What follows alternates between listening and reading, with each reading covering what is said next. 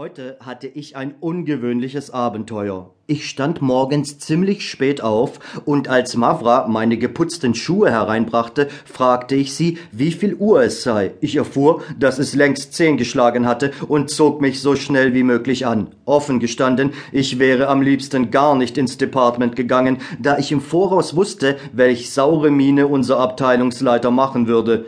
Schon seit langem pflegt er mir zu sagen, was herrscht in deinem Kopf nur für ein ewiger Wirrwarr, Verehrter?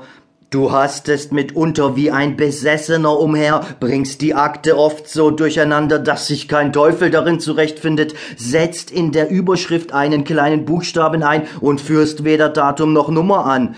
Der verdammte Kerl. Wahrscheinlich ist er auf mich neidisch, weil ich im Arbeitszimmer des Direktors sitze und die Federkiele für seine Exzellenz beschneide. Mit einem Wort, ich wäre nicht in das Department gegangen, hätte ich nicht gehofft, den Kassenverwalter zu treffen und diesem Geizhals womöglich doch noch etwas Vorschuss abzubetteln und sei es nur ganz wenig. Das ist erst eine Kreatur. Der und das Monatsgehalt im Voraus bezahlen, Herrgott im Himmel, da bräche eher der jüngste Tag an. Und selbst wenn du bettelst, und selbst wenn du dich auf den Kopf stellst, und selbst wenn du noch so sehr in Not bist, der grauhaarige Satan rückt nichts heraus. Dabei bezieht er zu Haus Ohrfeigen von seiner Köchin. Das weiß jeder. Ich sehe keinen Vorteil darin, Beamter in einem Department zu sein.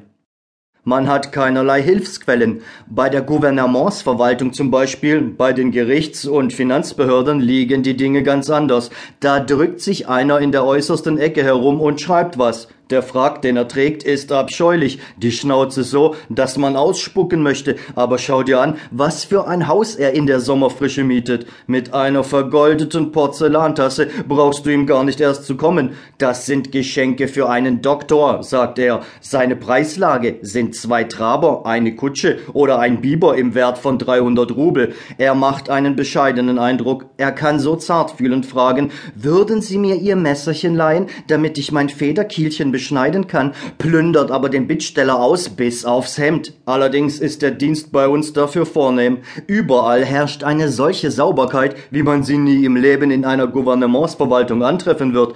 Die Schreibtische sind aus Mahagoni und alle Vorgesetzten siezen die Untergebenen. Ja, ich gestehe, wäre es bei uns nicht so vornehm, ich hätte dem Department längst den Rücken gekehrt.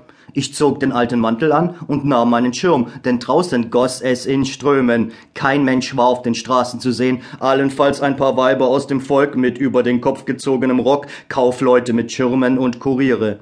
Von uns Höherstehenden traf ich nur einen einzigen, einen Beamten. Ich erblickte ihn an einer Straßenkreuzung. Als ich ihn sah, sagte ich mir sogleich, hey mein Freund, du willst nicht ins Department, oh nein, du eilst nur jener nach, die vor dir hertrippelt und schaust dir auf die Beine. Was doch unsereins, der Beamte, für ein Schwerenöter ist. Er steht wahrhaftig hinter keinem Offizier zurück.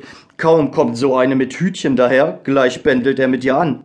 Während ich das dachte, fuhr vor einem Laden, an dem ich gerade vorüberkam, ein Wagen vor. Ich erkannte ihn sofort. Es war der Wagen unseres Direktors. Was sollte er in dem Laden? fragte ich mich. Es ist bestimmt seine Tochter. Ich drückte mich an die Wand. Der Lakai öffnete den Wagenschlag und sie flatterte wie ein Vögelchen heraus. Und als sie sich dann umsah, einmal nach rechts, einmal nach links und ihre Augen und Brauen an mir vorüberflimmerten, Herrgott im Himmel, ich war verloren, rettungslos verloren. Wozu fuhr sie bei diesem Wetter aus? Da sage einer noch, die Frauen hingen nicht leidenschaftlich an all diesem Flitter. Sie erkannte mich nicht. Ich mummte mich auch absichtlich so gut wie möglich ein, denn mein Mantel war reichlich verschmutzt und auch von altmodischem Schnitt. Man trägt heute Mäntel mit Schalkragen, während ich zwei kurze übereinander hatte. Außerdem war auch der Stoff nicht dekatiert. Ihr Hündchen hatte nicht rasch genug durch die Ladentür gefunden und blieb auf der Straße zurück. Ich kenne dieses Hündchen. Es heißt Maggie. Es verging keine volle Minute, als ich plötzlich ein dünnes Stimmchen neben mir hörte.